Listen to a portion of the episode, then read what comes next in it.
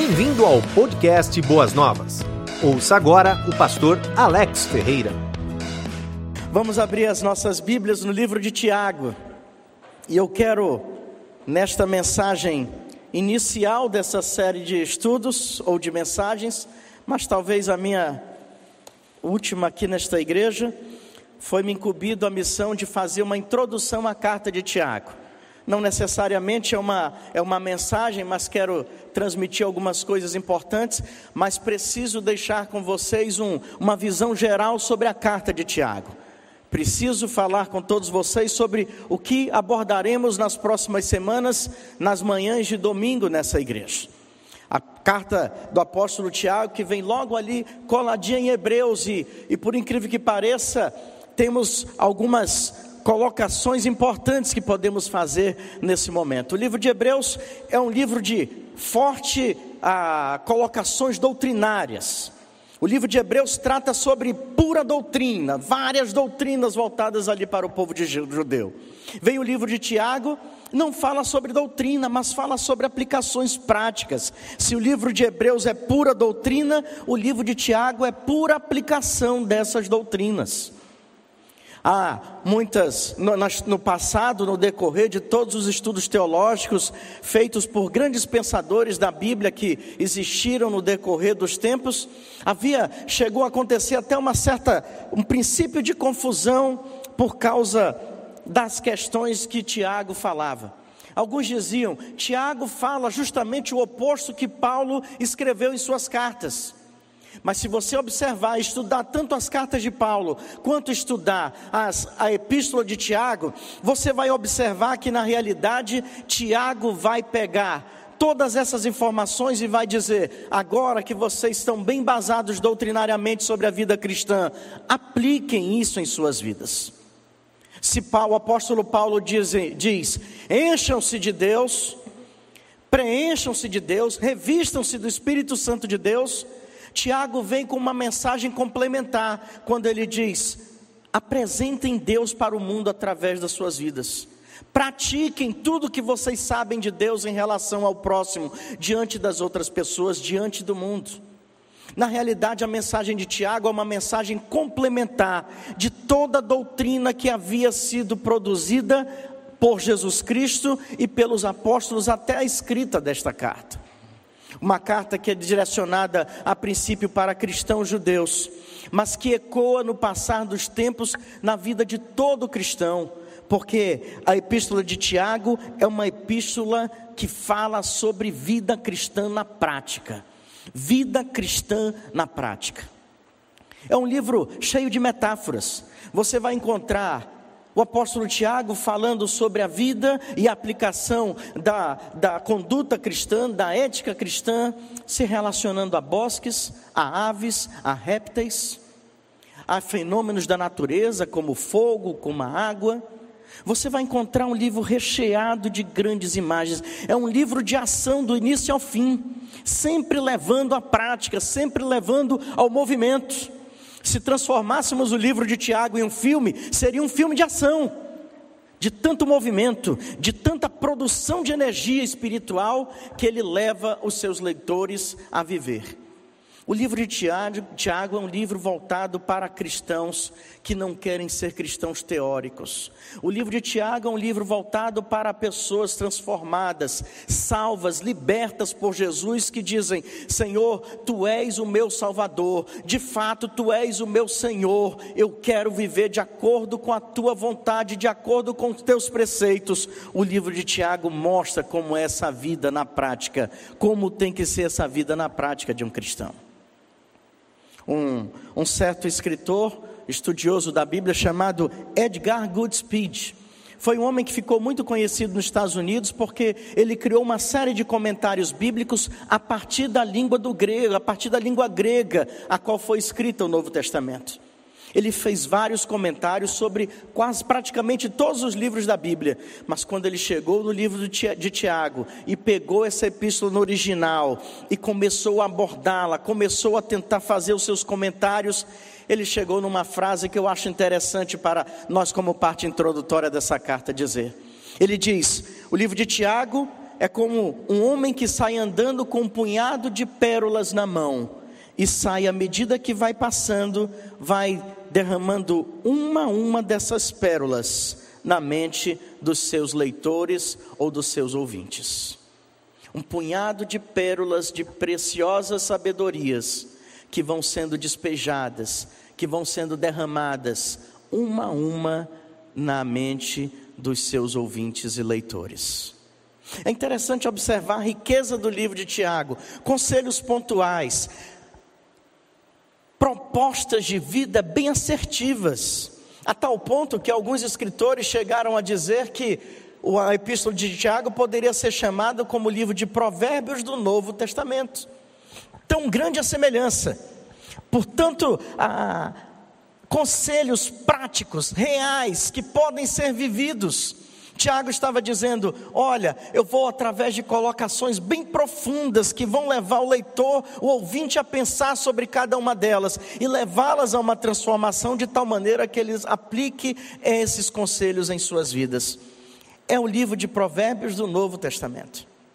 O que nós podemos fazer nessa manhã, nessa parte introdutória, é falar um pouco sobre esse livro. Tem cerca de 30 referências usadas por Tiago em relação à natureza quando ele faz as suas metáforas. É um livro que aparentemente parece um pouco difícil de organizar o seu conteúdo. Você vai ver Tiago falando sobre um determinado tema e depois ele parte para outro. Você vê Tiago falando sobre a língua e depois ele falando sobre dois tipos de sabedoria. E você pode dizer, parece que Tiago se complicou na sua linha de raciocínio.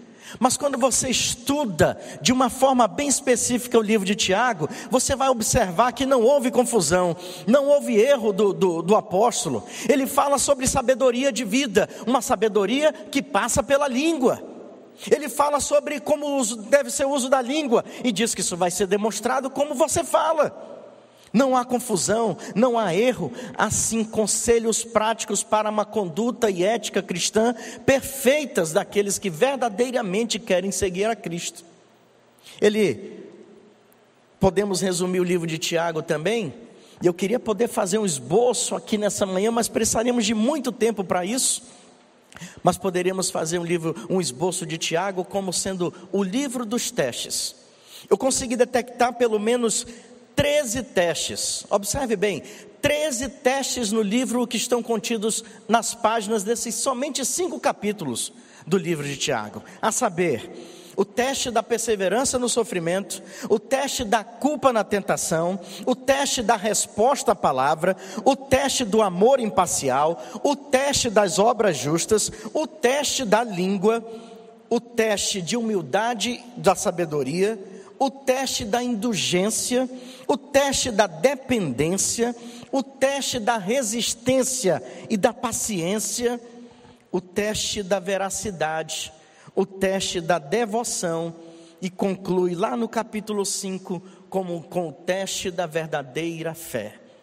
Se você quer testar a sua fé, se você quer testar a sua vida cristã, nada melhor do que estudar o livro de Tiago. Lá você vai conseguir ser aprovado ou reprovado na sua conduta cristã. São cerca de 13 testes que vão aparecer durante todo esse livro. Um livro tão reduzido que você pode ler em alguns minutos, mas de riqueza teológica e principalmente de riqueza prática. Livro de Tiago é o livro para aqueles que querem ter um guia prático para a sua vida e para a sua conduta cristã. O livro de Tiago é para aqueles que querem viver de uma maneira que realmente agradem a Deus. O livro de Tiago é para aqueles que querem ser sal da terra. O livro de Tiago é para aqueles que querem ser a luz neste mundo. Estude o livro de Tiago. Aprenda com o apóstolo Tiago. E se nós pudéssemos aqui fazer uma, um resumão de todo o livro de Tiago, e foi isso que eu procurei fazer para apresentar aos irmãos nessa manhã, aquilo que eu chamei de top 5, o top 5 do livro de Tiago. Se tem 13 testes e não temos oportunidade de falar desses 13 testes, certamente os pastores farão isso nos próximos domingos. Eu escolhi aqui cinco grandes ensinamentos contidos no livro de Tiago que você vai observar isso nos próximos domingos. mas que você já pode reservando a sua mente e o seu coração para receber e para aprender cada um deles. Então vamos ao top 5 do livro de Tiago. Número 1, um, era bom se tivesse aqui o efeito sonoro, né? Aquele. Não combinei isso, né? Conselho prático número um do livro de Tiago: aprenda a crescer em meio às pressões. Aprenda a crescer em meio às pressões. Tiago capítulo 1, versículo 2, logo após a sua apresentação, e me permitam abrir aqui um parênteses rapidinho para falar sobre a apresentação de Tiago nesta carta. Ele era meio irmão de Jesus. Ele podia ter iniciado essa carta colocando as suas credenciais. Tiago, irmão do Senhor Jesus Cristo. Onde chegar essa carta que seja bem recebida, porque quem escreve foi o irmão do Salvador do mundo. Mas sabe como ele se apresenta na carta, irmãos? Tiago, servo de Deus e do Senhor Jesus Cristo. Ele abdica do parentesco ele abdica da pompa de ter seu nome relacionado ao nome de Jesus como sendo seu irmão. Ele abdica dessas coisas, ele lança fora isso.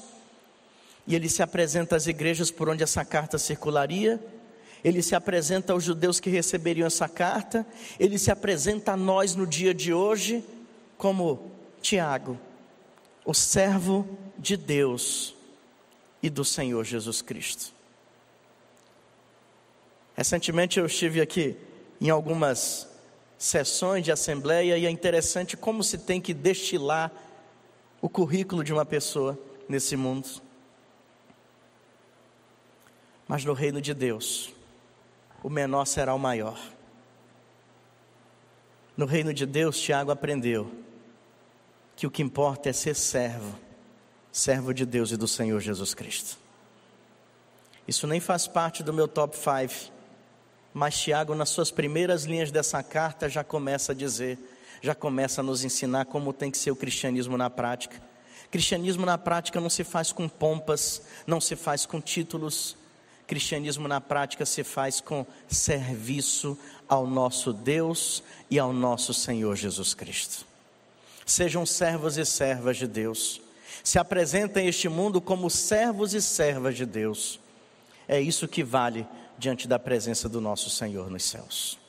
Mas o nosso top 5 começa dizendo: aprenda a crescer nas pressões. Fechei o meu parênteses. E Tiago 1,2 ele diz o seguinte: Meus irmãos, considerem motivo de grande alegria o fato de passarem por diversas provações. Observação número um desse top, desse, desse grande ensinamento de aprender a, cres, a crescer em meio às pressões. Primeiro, você não vai passar por uma ou duas provações na sua vida. Você não vai ser pressionado uma, duas, três, meia dúzia de vezes na sua vida. Você vai passar por diversas provações. Lembre-se disso. Todo cristão, toda carreira cristã está relacionada a sofrimento. Toda carreira cristã está relacionada a muita luta. Toda vida cristã está relacionada a muitas pressões e a muitas provas. Mas Tiago vai nos ensinar uma, vai nos entregar nessa manhã uma a primeira pérola na sua mente e no seu coração. Aprenda a crescer em meio às pressões que você está sofrendo. Aprenda a crescer em meio às adversidades. E como é que começamos a aprender a crescer em meio às adversidades?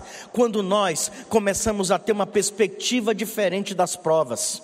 A palavra de Deus, o cristianismo prático diz: olha, não se desesperem, mas se alegrem diante das lutas, se alegrem diante das provações, se alegrem diante das adversidades, se alegrem diante do fogo do fogo das pressões da vida. É interessante que, quando Tiago nos fala isso, e o versículo seguinte vai dizer por que devemos nos alegrar, parece que Tiago é meio louco, né? Como é que eu posso me alegrar? Eu estou sendo esmagado e eu preciso estar alegre. Eu estou sendo pressionado e eu preciso estar sorrindo. Eu estou sendo atribulado e eu preciso estar feliz. Como é isso, Tiago?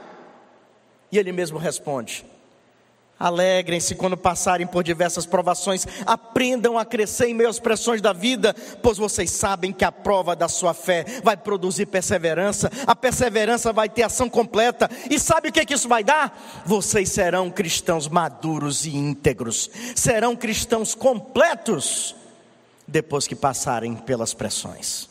É o teste do encanador, é o teste do encanamento. Você já viu quando é colocado, quando é preparado o encanamento?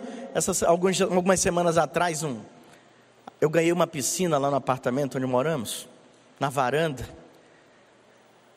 Fizeram uma obra, jogaram terra, lixo pelos canos dos apartamentos acima de algum lugar. Entupiu tudo. E depois alguém ligou a máquina de lavar. Toda a água da máquina de lavar foi parar na nossa varanda. Chamamos o, o zelador do prédio ele não resolveu. Chamamos a síndica, ela não resolveu. Chamei um, um, um encanador profissional de uma empresa de seguros. O cara foi lá e sabe o que, que ele faz? Ele coloca uma coisa lá aí, eu não sei o nome daquele troço, e coloca pressão sobre aquele encanamento. Aí eu dizia, ué, mas já não está cheio d'água, de terra, de tudo que a terra veio para nossa varanda. E ele chegou lá e começou a pressionar aquele cano com aquele aparelho que ele tem. E eu aprendi uma lição naquele dia. O encanamento vai vai ter, vai ser avaliado se está bom ou não, se foi desentupido ou não, se suporta o correr das águas ou não, através da pressão que foi colocada sobre ele. Quando é feito um novo encanamento numa casa, a primeira coisa que se faz é ligar as torneiras para ver se toda a pressão da água é suportável por todo o encanamento distribuído na residência. É exatamente isso que o apóstolo Tiago está nos ensinando como essa primeira pérola. Ele está dizendo: aprenda a crescer nas pressões da vida, aprenda a crescer quando você estiver sendo provado pelo fogo das provações. Porque você sabe o que acontece quando que, que o crente tem que fazer quando ele está no fogo da provação? O que, que acontece com ele? Sadraque, Mesaque e Abednego nos ensinam isso. Quando o verdadeiro cristão está diante do fogo das provações, Jesus aparece. Está lá em Daniel 3. Eles foram colocados na fornalha, ardente, não suportava-se nem olhar de perto. Mas apareceu um outro homem lá o nosso Senhor Jesus Cristo. Quando o cristão, quando você está passando pelo fogo das provações, Jesus quer que você cresça e ele se coloca do seu lado. E ele diz: Eu estou aqui com você. Aprenda, suporte a pressão, cresça. Se alegre em meio a tudo isso, porque o resultado disso é que você vai sair melhorado, você vai sair aperfeiçoado, você vai ser um cristão maduro. Você está no fogo da aprovação aí? Jesus está do seu lado. Ele está avisando isso para você nessa manhã. Ele está do seu lado dizendo: Eu estou com você. E você vai sair daí não cremado, você vai sair daí amadurecido e melhorado pelo conhecimento de Deus. É exatamente isso, irmãos, que Tiago 1, versículo 1 versículo 2 nos fala. E alguém falou um dia desse que eu falo muito sobre Agostinho e até me orientou. Continue lendo Agostinho. Não sei se está aqui o irmão que falou isso. E eu continuo lendo Agostinho. E tem uma frase de Agostinho que eu gosto muito que ele diz: Deus teve um filho na terra sem pecado, mas nunca terá um filho na terra sem provações, sem adversidades.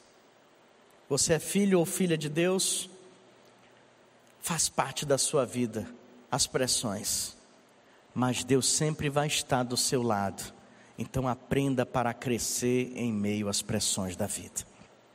Existe uma segunda pérola que também nos é dada no livro de Tiago. A primeira é aprenda a crescer em meio às pressões. A segunda é demonstre sua fé, demonstre a sua fé pelas suas ações. O livro de Tiago é exatamente esse livro prático de fé. É fé em ação, como diz ah, o nome dessa série de estudos. Você precisa demonstrar que você tem fé através das suas ações, através das suas dos seus procedimentos. E no capítulo 2 de Tiago, você vai ver que ele vai usar somente dois personagens bíblicos históricos para o povo judeu, para tentar demonstrar como é que tem que ser a vida cristã na prática. Como é que tem que ser para você demonstrar na fé, pela fé, aliás, demonstrar pelas suas ações a fé que você tem. É um capítulo que gerou muita polêmica no passado, quando fala sobre fé e obras. Mas o que Tiago estava querendo dizer é o seguinte: você é verdadeiramente salvo por Cristo? Você foi realmente transformado por Ele? Você quer ser um cristão maduro? Então, não verbalize a sua fé, demonstre a sua fé, pratique a sua fé. E ele vai usar o exemplo de Abraão. E ele volta no passado com o povo judeu para dizer: Vocês lembram de Abraão? que foi dito, ah, uma promessa foi declarada por Deus, dizendo: Olha, você será o pai de muitas nações, mas aquele casal era estéreo. E os anos foram se passando e Deus permanecendo com a sua promessa: Você será o pai de uma grande nação, e todas as nações da terra serão benditas através da sua família. O tempo vai passando, a promessa é mantida, mas o coração humano é frágil. Mas determinada feita, Deus diz para Abraão: Abraão, está aqui cumprida a promessa, eis o teu filho Isaac. Mas Abraão, eu preciso de um teste seu. Você vai subir até o Monte Moriá. E lá no alto desse monte, eu quero que você sacrifique o seu filho, o filho da promessa. Eu quero que você sacrifique, sacrifique esse filho em adoração a mim. Abraão diz: Ok pega a lenha, pega o seu filho e começa uma jornada sofrível em direção ao alto daquele monte. Depois de algum tempo, está na hora do sacrifício. Isaac, seu filho, pergunta: Papai, eu estou vendo que está tudo preparado aqui, mas onde é que está o cordeiro para o sacrifício? Abraão diz: Deus proverá, meu filho. Deus proverá. Essa tem que ser a fala de quem tem fé em Deus. Quando você olha para as contas que precisam ser pagas e você está desempregado, você tem que falar como Abraão falou: Deus proverá. Quando você está doente, ou está preocupado com uma pandemia que assola o mundo, e você olha para a sua saúde e diz: O que, que vai ser de mim? Você tem que afirmar como Abraão: Deus proverá. Abraão falou: Deus proverá. Colocou seu filho naquele lugar, estendeu a mão com um punhal e disse: Eu preciso agora cumprir. Foi Deus que me deu esse filho, é da promessa de Deus, então eu preciso continuar obedecendo a Ele. E antes de ele baixar a mão, ele ouviu uma voz do céu e disse: Para, Abraão, você foi aprovado no teste da fé. Você mostrou que a sua fé não é só da boca para fora. Você disse Deus proverá, e você acreditava nisso até o último milésimo de segundo em que esse punhal chegaria a tocar na pele do seu filho. Abraão olha para aquele arbusto ali. Eu já providenciei um cordeiro.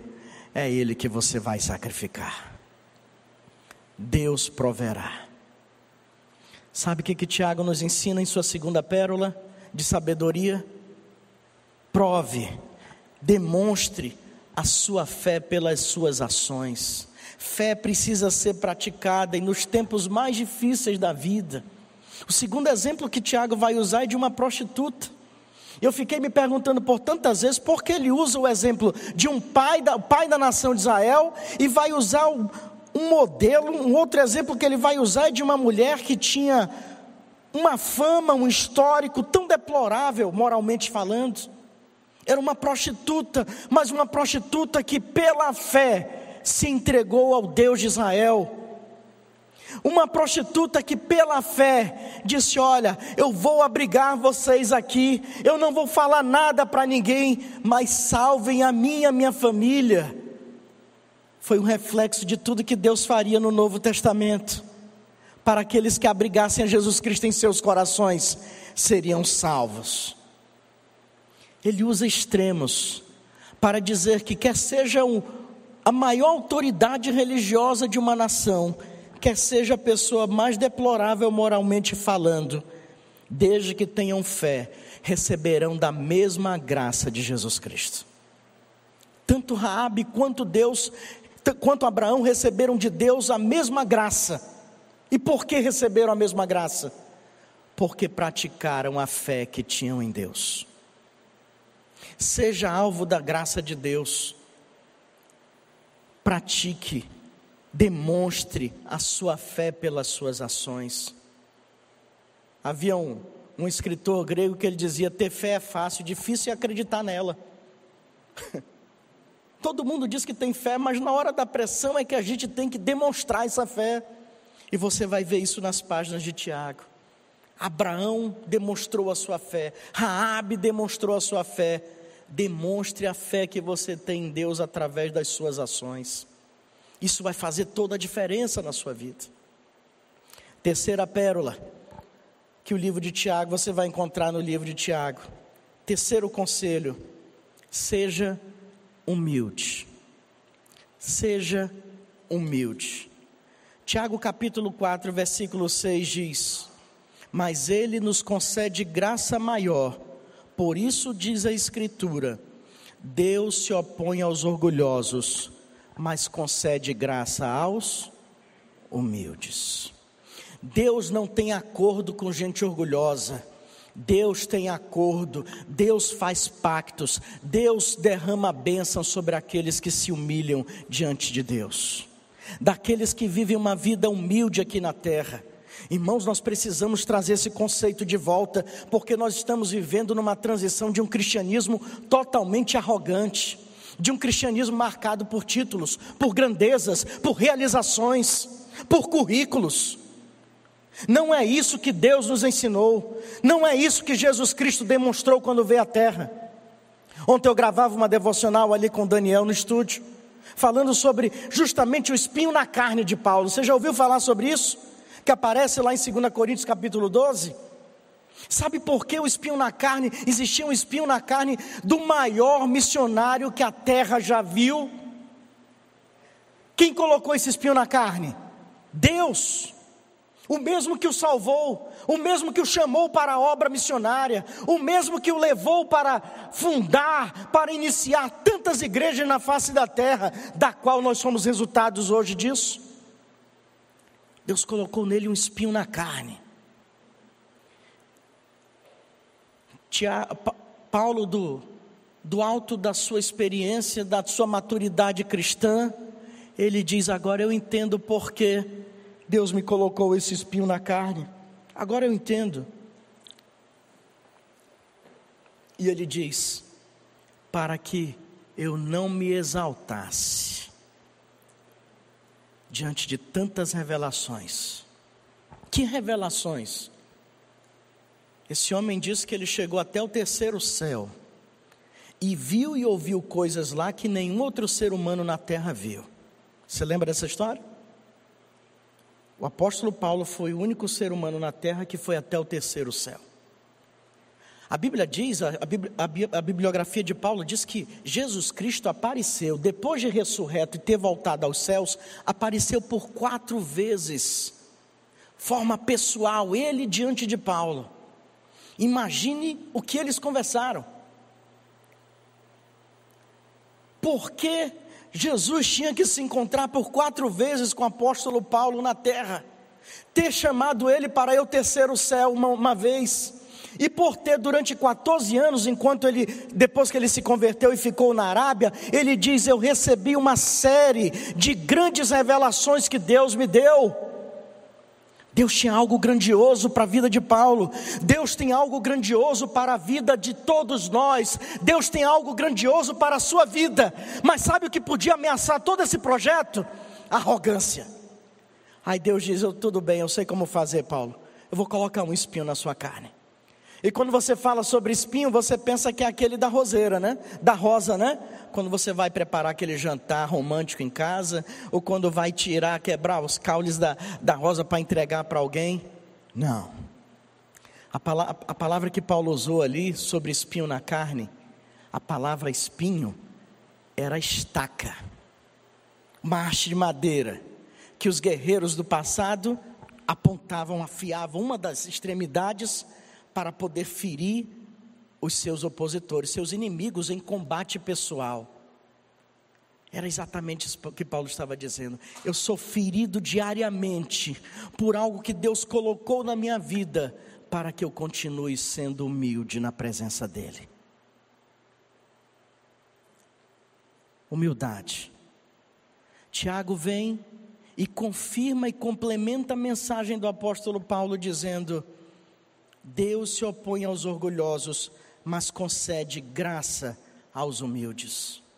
E é interessante como ele faz uma, um relatório de quando um cristão não é humilde, o que acontece. Vai ser uma vida marcada por cobiças, por invejas, por fazedores de contendas, serão amigos do mundo, terão a mente dividida. O Tiago diz isso. Quem não se humilha na presença de Deus vai ter sempre, vai viver sempre com uma mente dividida.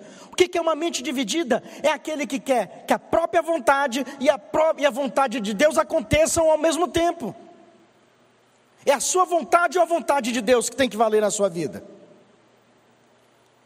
Tiago está dizendo que quando você não se humilha, quando você não vive de uma forma humilde, você está sendo orgulhoso, arrogante diante de Deus, você vai gerar contendas, você vai ser invejoso, você vai cobiçar, você vai ser amigo do mundo, você vai estar sempre diante de Deus dizendo: Senhor, a tua vontade é perfeita, boa e agradável, mas eu queria que a minha acontecesse.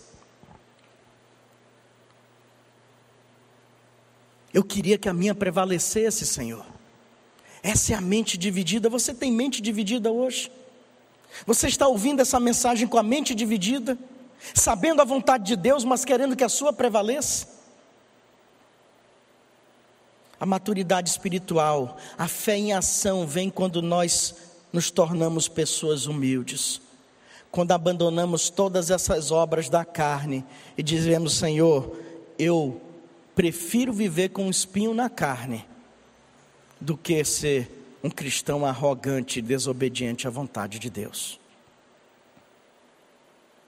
Qual é o seu espinho que talvez você esteja reclamando até hoje? E talvez hoje você perceba que Deus sabe muito bem o que está fazendo com a sua vida.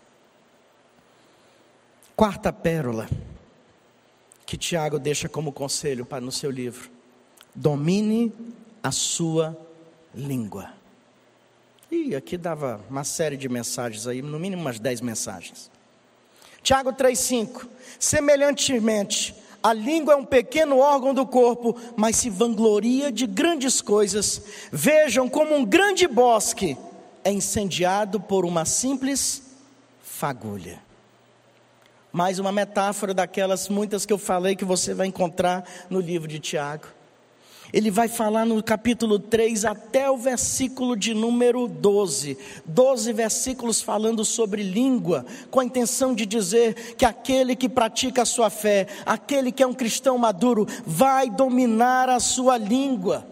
Algumas pessoas, mesmo sendo crentes, mesmo sendo ah, tendo dito que entregaram suas vidas a Jesus, continuam tagarelando, continuam ah, falando palavras duras e difíceis, continuam ferindo pessoas com as suas línguas.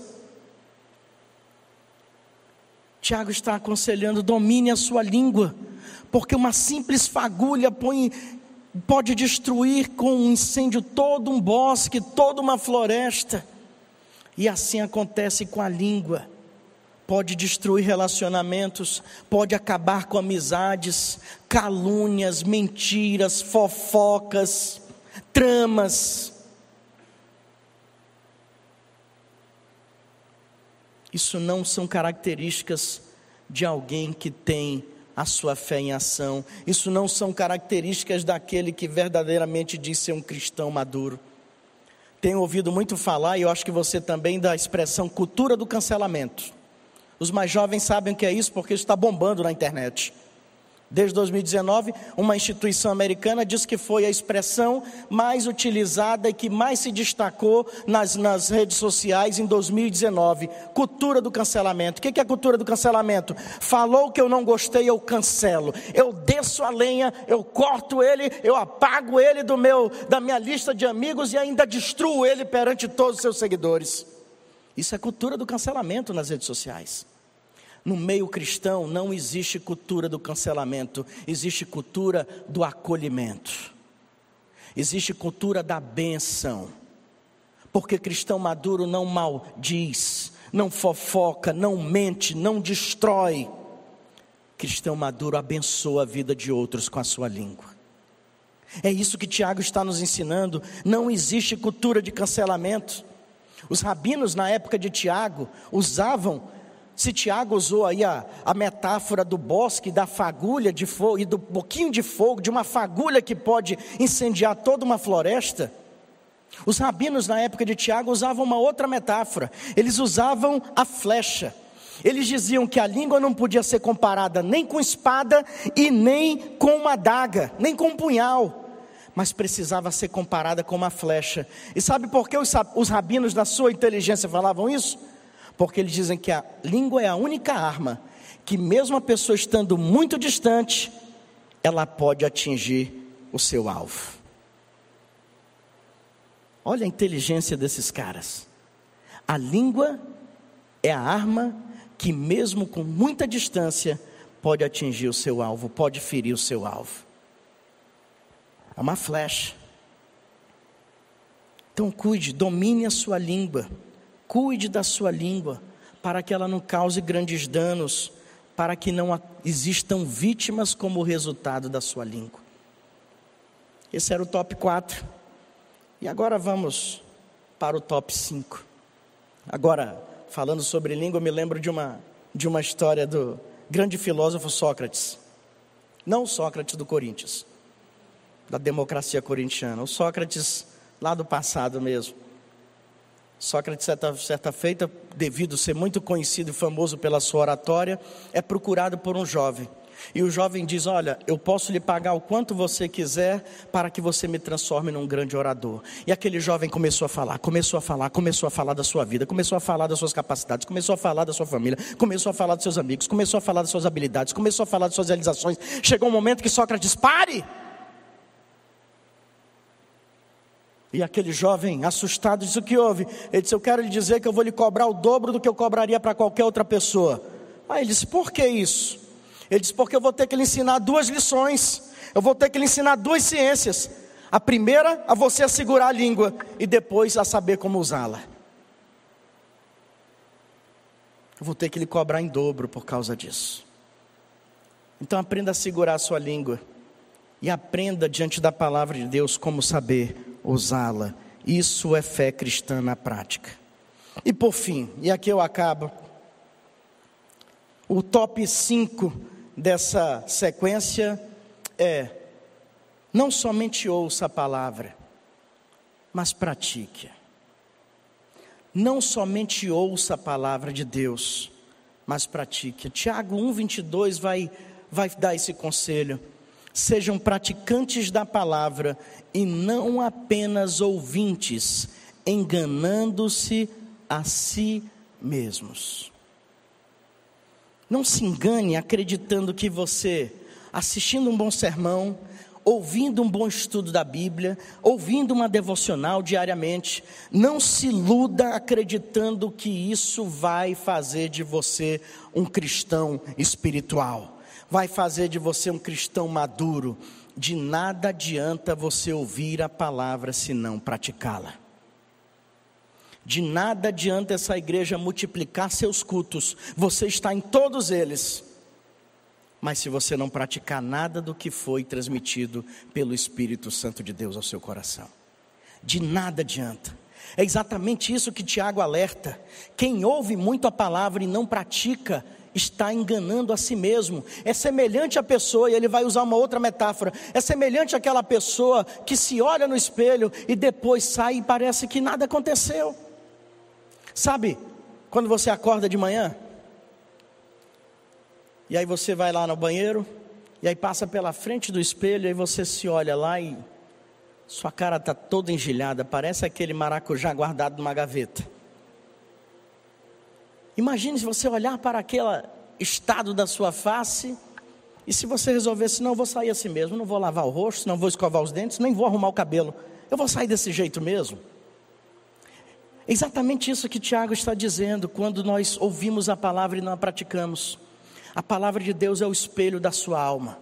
A palavra de Deus, ela vem para impactar, para confrontar. A palavra de Deus, ela vem para te incomodar mesmo. Se você ouve estudos, mensagens ou qualquer outra coisa que é somente um afago à sua alma, tem algo errado nisso aí. Que a palavra de Deus ela vem para te confrontar, ela é o espelho da tua alma, ela vem mostrar o que está certo e o que é errado, teus pontos fortes e teus pontos fracos.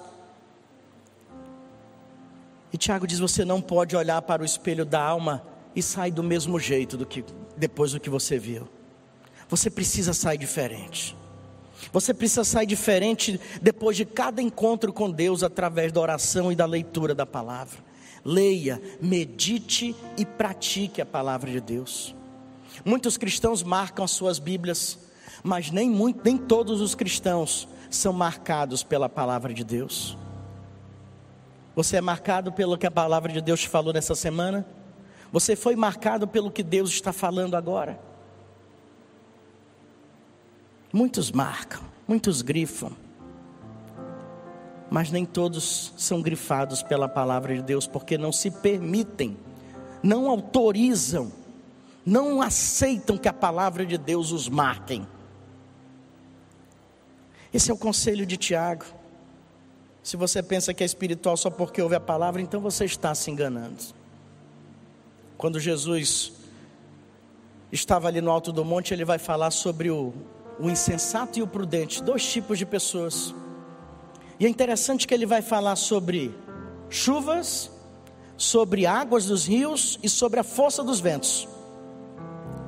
E ele diz o seguinte: essas duas pessoas estiveram diante dessas mesmas forças contrárias.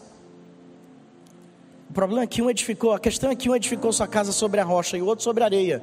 A questão, e ele vai explicar, a questão é que um ouvia a palavra de Deus e a praticava. Esse era o prudente. E o outro ouvia a palavra de Deus, era confrontado por Deus, mas não praticava, saía do mesmo jeito. Não seja insensato na sua vida. Tiago vai ensinar para todos nós nas próximas semanas que a vida prudente, a vida cristã que amadurece, a fé em ação do cristão, é aquele que ouve a palavra, está na vida daquele que ouve a palavra e que sai para praticá-la. E eu peço que com esses top 5 que nós top 5 que fizemos hoje, do conselho, aprenda a crescer nas pressões, demonstre a sua fé pelas suas ações, seja humilde, domine a sua língua e não só ouça a palavra, mas pratique, possam fazer parte da sua conduta a partir de hoje e parte da vida daqueles que querem de fato crescer espiritualmente. Começamos hoje uma jornada que tem como alvo o crescimento da sua maturidade espiritual e o desenvolvimento da sua fé. E que você cresça espiritualmente e que a sua fé seja praticada mais do que nunca a partir de hoje. Amém?